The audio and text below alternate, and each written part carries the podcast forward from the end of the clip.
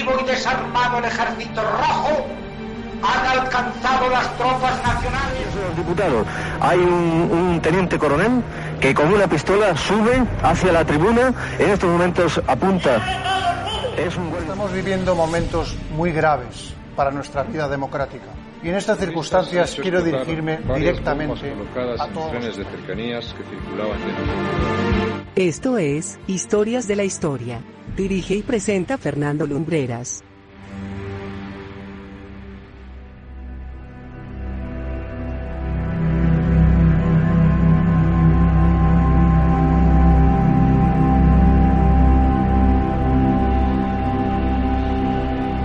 Hola amigos, muy buenas noches. Aquí arranca Historias de la Historia en la sintonía de Viva Radio, moviendo cada semana los engranajes de nuestra máquina radiofónica del tiempo para encontrarnos con una biografía o un pasaje a veces no demasiado contado, pero siempre intentando resultar interesante.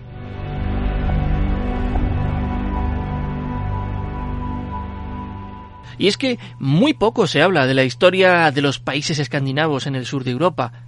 Parece que les tenemos como paradigma de un bienestar, del gusto por lo sostenible, o que sean famosos por sistemas educativos que son completamente distintos al nuestro. Pero si nos acercamos al pasado de estos países, de Suecia, de Noruega, del norte de Alemania, de Dinamarca o de Finlandia, encontramos en tiempos pretéritos una agitada vida militar que marcó de manera fundamental toda la Europa nororiental.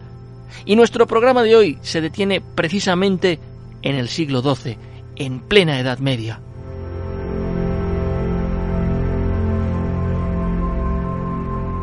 Esta noche, en Historias de la Historia, os contamos, como seguramente nadie lo ha hecho hasta el momento, las cruzadas bálticas.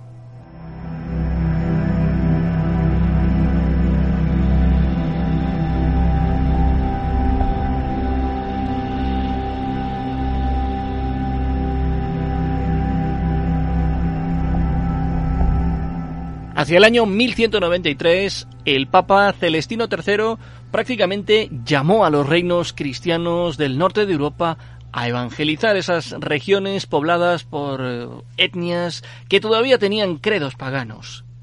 Fueron cuatro los grandes grupos de caballeros que participaron activamente en esas cruzadas.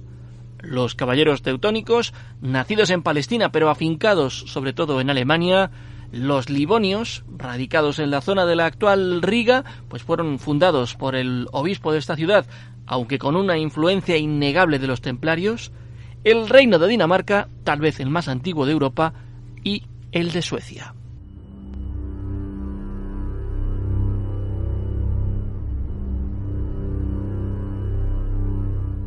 Serán estas cuatro facciones las encargadas de llevar a cabo estas cruzadas contra un gran número de pueblos. Solo por citar algunos, podemos hablar de clanes prusianos, estonios, polavios, selonianos.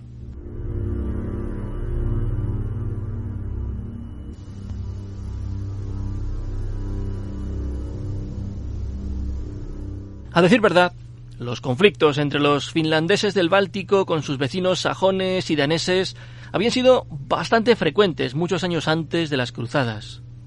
Aquellas batallas estaban motivadas por la destrucción de fortalezas y minar rutas comerciales que dieran prevalencia a unos territorios respecto a otros. Estas cruzadas persiguieron estos mismos objetivos, solo que ahora aparecía de por medio la influencia de la Iglesia.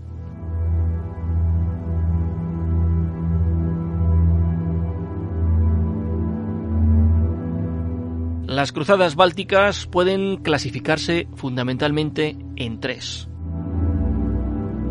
En primer lugar, tenemos la de los Wendos. Tuvo lugar hacia el año 1147.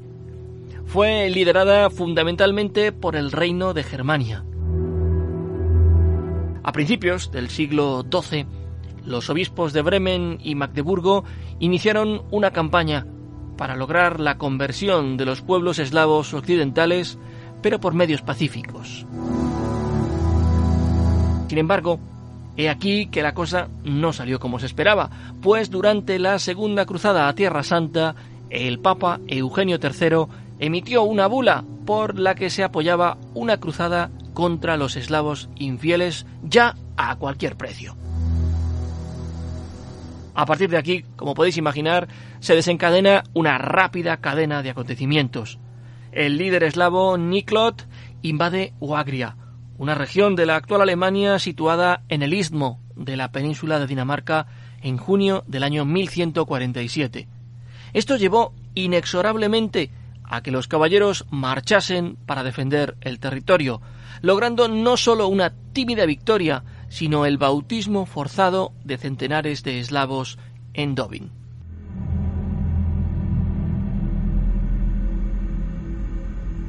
Sin embargo, los rebeldes resistieron en la ciudad de Demmin, ubicada en la actual región de Pomerania Occidental.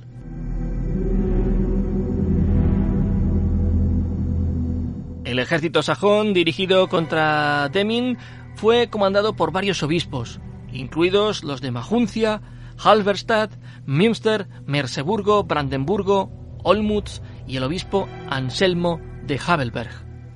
Si bien su objetivo declarado era lograr la conversión de los paganos, la mayoría también buscaba territorio adicional y diezmo para sus diócesis.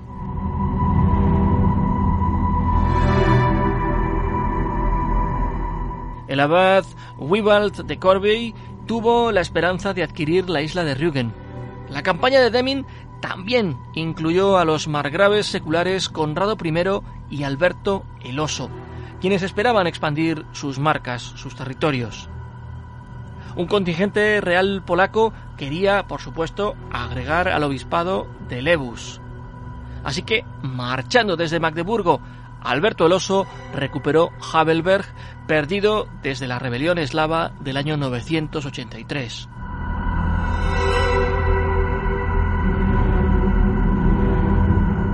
Los cruzados destruyeron un templo y un castillo pagano en Malchov. Después de un asalto fallido a Demmin, un contingente de cruzados fue desviado por los margraves para atacar la Pomerania central en su lugar. Llegaron a la ya ciudad cristiana de Szczecin, donde los cruzados se dispersaron después de reunirse con el obispo Adalberto de Pomerania y el duque Ratibor I.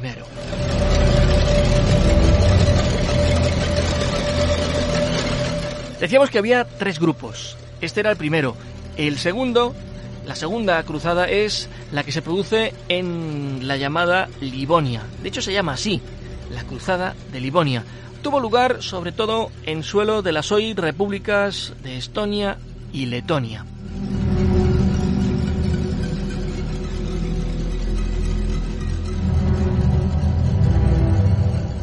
En el siglo XII, los pueblos que habitan las tierras conocidas hoy como Estonia, Letonia y Lituania formaban una cuña pagana entre los cada vez más poderosos estados cristianos rivales, los ortodoxos al este y los católicos al oeste.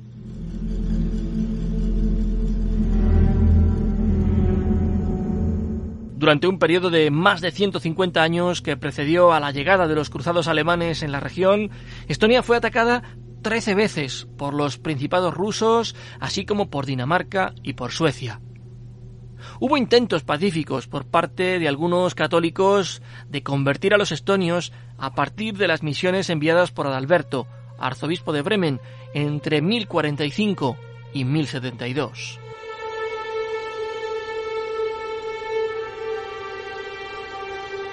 Tras los pasos de los comerciantes alemanes que estaban siguiendo las rutas comerciales de la época de los vikingos, un monje llamado Meinhard desembarcó en la boca del río Daugava, hoy bautizado como Dvina Occidental. Fue hacia 1180 y fue consagrado obispo en 1186. Para consolidar esta posición, el Papa Celestino III proclamó una cruzada contra los paganos del Báltico en 1195 que fue reiterada por el Papa Inocencio III. Una expedición cruzada dirigida por el sucesor de Meinhard, el obispo Bertolt de Hannover, desembarcó en Livonia parte de la actual Letonia que rodea el Golfo de Riga, en 1198. Aunque los cruzados ganaron su primera batalla, el obispo Bertolt fue herido de muerte y los cruzados fueron rechazados.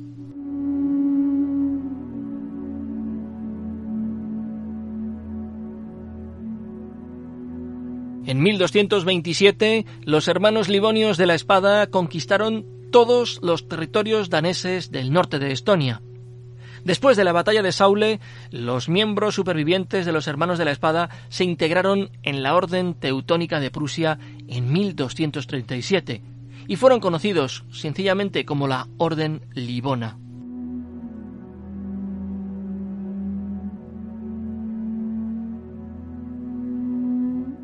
El 7 de junio de 1238, mediante el Tratado de Stensby los caballeros teutónicos devolvieron el ducado de Estonia a Valdemar II hasta que en 1346, después del levantamiento de la noche de San Jorge, las tierras fueron vendidas de nuevo a la orden y formaron parte del estado monástico de los caballeros teutónicos.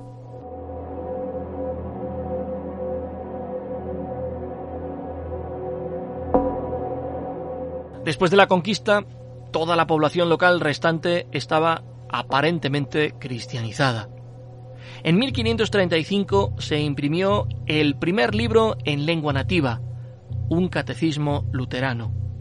Los conquistadores mantuvieron el control militar a través de una nutrida red de castillos a lo largo de Estonia y Letonia.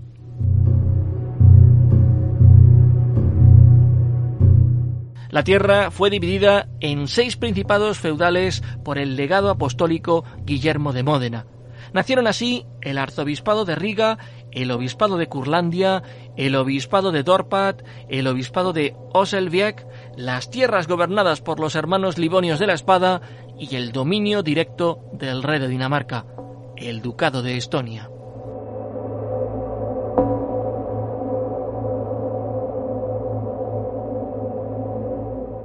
Y por último, la tercera de esas grandes cruzadas atañe a otra de las regiones afectadas dentro de lo que es hoy ese gran país a nivel de extensión como es Rusia. Es la antigua República de Novgorod. Hoy inexistente, sus amplios territorios abarcaban desde el mar Báltico hasta los montes Urales.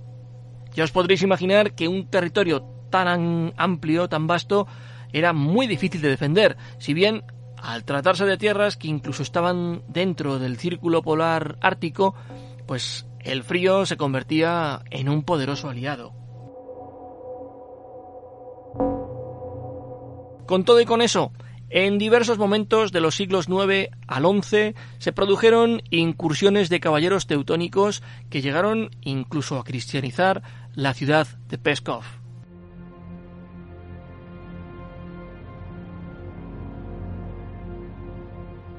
Muchos de aquellos grupos étnicos que habitaban las regiones bálticas han desaparecido ya.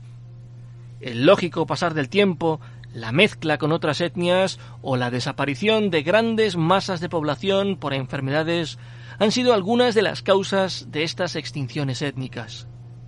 Los galindios, por ejemplo, son una perfecta prueba de ello. Habitaban el sureste de la antigua Prusia.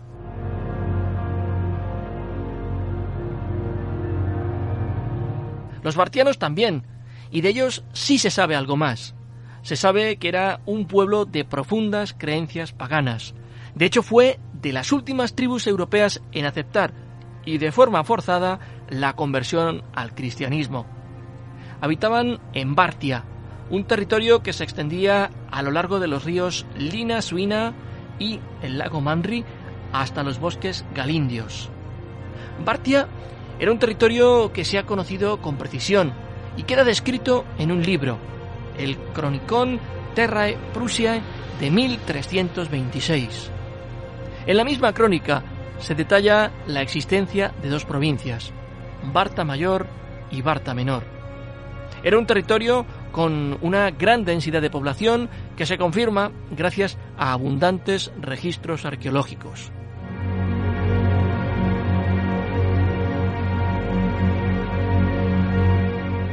Fijaros como detalle, anteriormente a las guerras con los caballeros teutónicos, la población estimada era de unas 17.000 personas, que para la época ya es bastante abundante.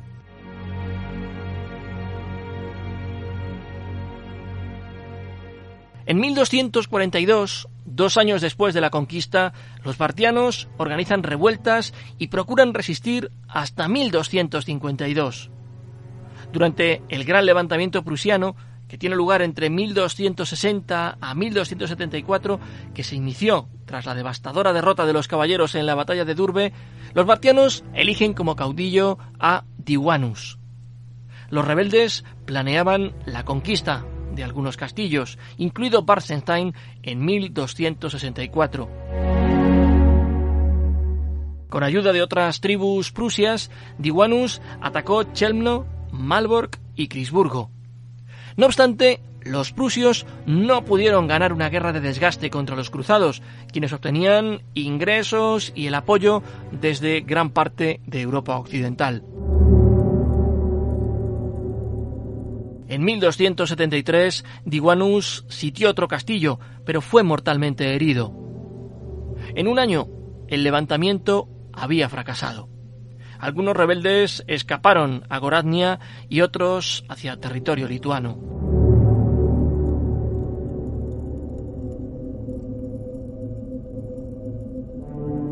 A pesar de las pérdidas causadas por el levantamiento, Barta no sucumbió y los bartianos continuaron resistiendo. Dos levantamientos menores siguieron en 1286 y 1293 contra los caballeros teutónicos. El de 1286 se produjo con ayuda del duque de Rügen y en 1293 el que se sublevó fue el caudillo Vitenis del Gran Ducado de Lituania. Los bartianos fueron asimilados finalmente por los asentamientos alemanes entre los siglos XVI y XVII. Como veis, amigos, una intensísima actividad militar.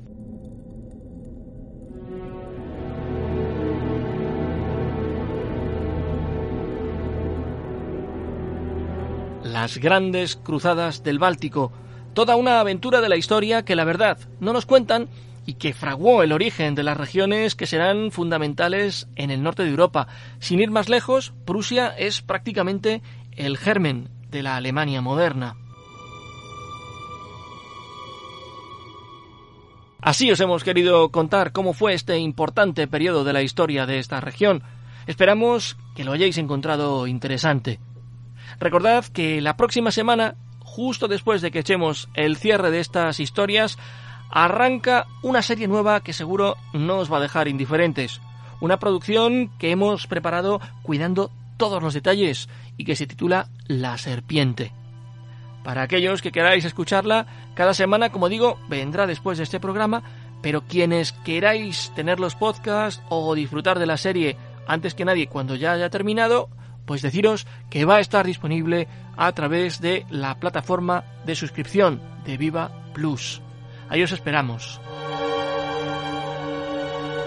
Deciros también, por supuesto, que en el portal del programa tenéis todos los podcasts de los espacios que hemos emitido, así como un gran número de reportajes y contenidos extra que hacen mucho más enriquecedora vuestra experiencia con nosotros. Muchísimas gracias por acompañarnos una semana más. Nos encontramos dentro de siete días en este mismo punto del ciberespacio. Hasta entonces, como siempre, muy buenas noches y buena suerte.